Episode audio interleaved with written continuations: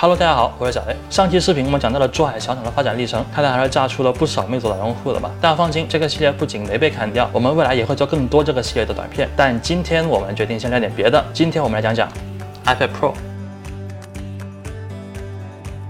可能是因为新的十三英寸 MacBook Pro 没有什么实质性的提升，在报复性消费的诱惑下，我身边不少朋友都萌生了购买 iPad Pro 当主力电脑的想法。就像苹果说的那样，你的下台电脑又何必是电脑呢？买个 iPad Pro 再配个键盘，上得了课堂也躺得了床，白天生产力，晚上爱奇艺，岂不美哉？为了验证这一大胆想法，在买都买了的自我洗脑以及背部苹果 logo 的驱使下，我还真将笔记本电脑收到柜子里，把 iPad Pro 当我唯一的办公电脑用了整整一个月。那么在长达一个月的高强度使用后，它真的可以代替我的笔记本电脑吗？这款电脑用起来跟笔记本电脑又有什么差异呢？从电脑换到 iPad Pro，最直观的差异就是尺寸了。我用的笔记本电脑是 XPS 十三，有一块十三英寸的屏幕，但我的 iPad Pro 是十一英寸的，无论是屏幕高度还是显示面积都不如笔记本电脑。而且 iPad OS 的应用需要兼顾触控操作，因此有较大的留白面积。换句话说，iPad Pro 不仅显示面积小了，信息密度也更低了。如果用 iPad Pro 来当办公设备，长时间的屏幕滚动自然是必不可少。而且写作时需要经常查询资料和核实数据，这意味着我需要分屏显示，但分屏显示让本来就不富裕的屏幕空间雪上加霜。正因为这种局促且迈不开手脚的体验，让我在回到笔记本怀抱后倍感欣慰。在习惯了 iPad Pro 那精致小巧的工作空间后，再用笔记本电脑，我算是明白了什么叫质的飞跃。生产工具的升级真的可以带来生产力的提升。之前为了适应 iPad Pro 的键盘，我只用六个手指打字。回到笔记本电脑后，无论是打字速度还是准确度都高了不少，而且打字时也不需要把手蜷缩在一个只有二十四点七厘米宽的键盘里，手臂也不需要为了拉近屏幕距离而像千斤顶一样弯曲。可能有人就要说了，你买一个十二点九的 iPad Pro 不就不局促了吗？有一说一，确实，十二点九英寸的 iPad Pro 无论是输入体验还是显示效果，都跟传统笔记本电脑更为接近，屏幕素质甚至比笔记本电脑都要好。大家不要忘记，我们之所以用 iPad Pro 代替笔记本，不正是因为笔记本电脑这种大家伙不够便携吗？一台十二点九英寸的 iPad Pro 加妙控键盘，确实有着比你笔记本的使用体验，但它的重量已经超过了一台 MacBook Air。如果你将 iPad Pro 当成一个有键盘的电脑，它的表现其实还不错。但如果你把它当成一个笔记本电脑来看，按笔记本电脑的要求来评判它的话，iPad Pro 就有点剑走偏锋了。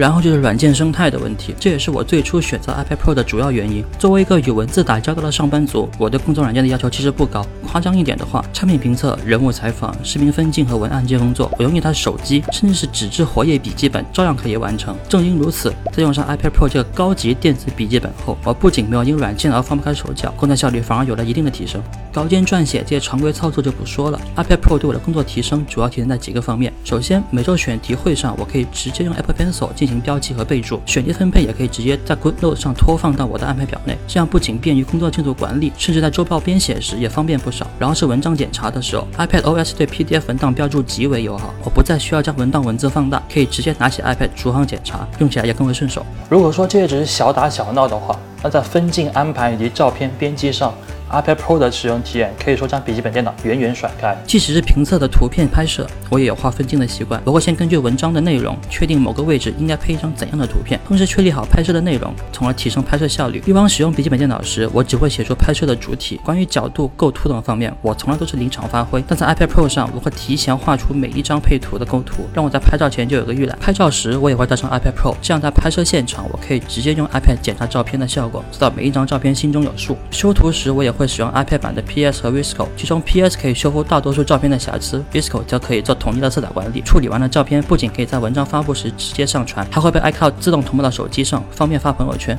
视频分镜就更不用说了，在拍摄视频时，为了让摄影师能明白我想要的画面，画分镜必不可少。以往我的分镜要么是简单的文字描述，要么是在纸上画好后拍下来再放到文档里。但在 iPad Pro 上，我可以直接在文档中画出我想要的分镜，不仅简化了流程，也提高了沟通效率。这种多样化的操作方式也是 iPad Pro 给我留下印象最深的地方。因为即使是主打便携的 XPS 十三，它的便携也只体现在我可以方便拿到出差而已。我实际使用的时候，也需要像传统电脑一样一板一眼的使用。但 iPad Pro 不一样，我既可以像传统电脑一样在桌前使用，也可以把它带到会议室或图书馆当个电子笔记本来用，更可以在拍摄现场当监视器、场记板、分镜板来用。虽然这种多样性不能改变 iPad Pro 在桌面使用时的糟糕体验，但也为 iPad Pro 带来更多可能性。就像苹果在视频广告里体现的那样，iPad Pro 不是一个死板的工作机系，无论你的工作需求如何，iPad Pro 或多或少都能派上用场。那问题也来了，iPad Pro 的价格不会跟着使用场景而或多或少。无论 iPad Pro 对你来说是全能工作站，或者只是一个手写板，iPad Pro 的售价都摆在那里。